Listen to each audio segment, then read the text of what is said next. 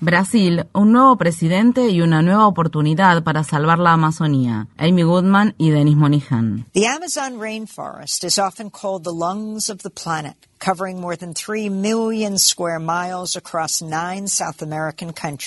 La selva amazónica, a menudo llamada el pulmón del planeta, cubre un terreno de alrededor de 5 millones de kilómetros cuadrados a lo largo de nueve países sudamericanos. Es un inmenso sumidero de carbono que absorbe dióxido de carbono de la atmósfera, lo almacena como biomasa y libera oxígeno. Otras selvas tropicales de diversas partes del mundo cumplen la misma función, por ejemplo, las de la cuenca del Congo, las de Nueva Guinea y las de los territorios de Papua Occidental y Malasia actualmente ocupados por Indonesia. Sin embargo, la extensión y las características de la Amazonía la hacen única y dado que la actividad humana está provocando un aumento de la temperatura global de consecuencias catastróficas, es vital proteger el poder curativo que ofrece esta selva. Por esta razón, la victoria de Luis Ignacio Lula da Silva, o Lula, como se lo conoce, en las recientes elecciones presidenciales de Brasil puede ser uno de los acontecimientos más trascendentales en la historia moderna del mundo. Los ciudadanos brasileños eligieron a Lula para un tercer mandato después de que éste concluyera su segundo mandato hace más de una década. Lula se ha comprometido a proteger la Amazonía y a las comunidades indígenas que desde tiempos inmemoriales han custodiado y preservado la selva. En las elecciones presidenciales, Lula derrotó al entonces presidente Jair Bolsonaro, un autócrata racista y de extrema derecha que hizo de la deforestación desenfrenada de la Amazonía y de la eliminación de las zonas indígenas protegidas un pilar central de su mandato. Poco antes de la investidura presidencial de Lula, que se celebró el 1 de enero, Bolsonaro viajó a la ciudad de Orlando, estado de Florida, y hasta donde se sabe se estaría alojando en la casa de vacaciones del deportista brasileño José Aldo, una ex estrella de las artes marciales mixtas. El periodista independiente Michael Fox expresó en una entrevista con Democracy Now! Esta es la primera vez desde el final de la dictadura que un presidente brasileño no está presente para pasar la banda presidencial al presidente entrante. Fue un grupo diverso de brasileños, entre ellos una recicladora urbana negra, una cocinera y un activista discapacitado, quien le pasó esa banda a Lula y demostró la unión del pueblo brasileño fue algo magnífico.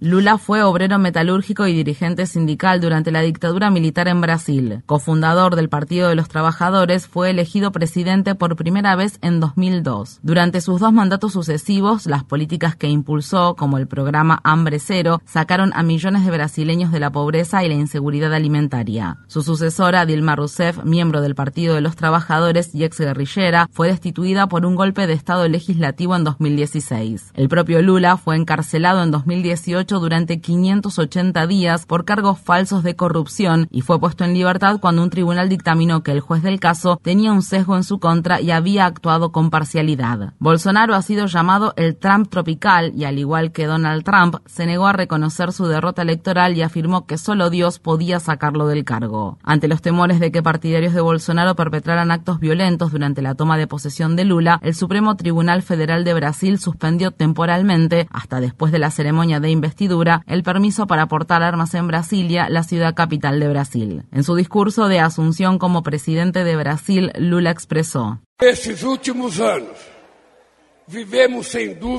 En los últimos años hemos vivido, sin duda, uno de los peores periodos de nuestra historia. Una época de sombras, incertidumbre y mucho sufrimiento.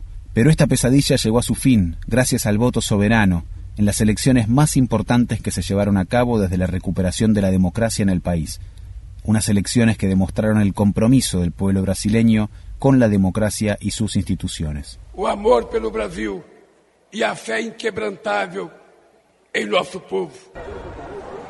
El gobierno de Lula supone un cambio drástico con respecto al modelo autoritario de Bolsonaro. El flamante presidente de Brasil designó a defensores del medio ambiente y los derechos humanos para ocupar puestos claves de su gabinete ministerial. Marina Silva, una activista en defensa de la Amazonía y ganadora del premio ambiental Goldman, fue designada como ministra de Medio Ambiente y Cambio Climático. Sonia Guajajara será la primera brasileña en desempeñarse al frente del nuevo Ministerio de los Pueblos Indígenas y la activista, periodista y educadora negra Aniel Franco, será la ministra de Igualdad Racial. Aniel es hermana de Mariel Franco, una reconocida activista por los derechos humanos y concejala de Río de Janeiro, que fue asesinada en 2018. En septiembre de 2019, Sonia Guajajara participó en una huelga por el clima liderada por jóvenes que se llevó a cabo en la ciudad de Nueva York. En conversación con Democracy Now, Guajajara expresó en aquella ocasión.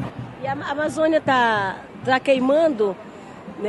este momento la Amazonía está ardiendo en este preciso momento. Muchas zonas de la Amazonía están en llamas. Consideramos que el aumento de los incendios se debe a la retórica del gobierno de Jair Bolsonaro, que incita a los ataques, a las invasiones y a la deforestación. Las prácticas del gobierno de Bolsonaro han consolidado a su gobierno como el mayor enemigo de los pueblos indígenas y del medio ambiente. El mayor enemigo de los pueblos indígenas y del medio ambiente. Sonia continuó. Estamos en un momento en el que mucha gente está tomando conciencia sobre la urgente necesidad de luchar por el medio ambiente. Para ello es necesario que las personas tengan conciencia política y ecológica que insten a los gobiernos de sus países a adoptar políticas sostenibles, no solo destructivas. Eh, adoptar políticas sustentables y no apenas de destrucción. Brasil es el país más grande de América Latina y la duodécima economía del mundo. La presidencia de Lula, con un gabinete históricamente diverso, abre la puerta a un cambio progresista para hacer frente a la creciente ola de autoritarismo y fascismo que existe actualmente en el mundo. Salvar la selva amazónica es uno de los principales objetivos de Lula, pero la tarea es demasiado grande y urgente para un solo país o un solo gobierno. La Amazonía se encuentra en un momento crítico y todos, juntos, debemos abordar esta amenaza existencial.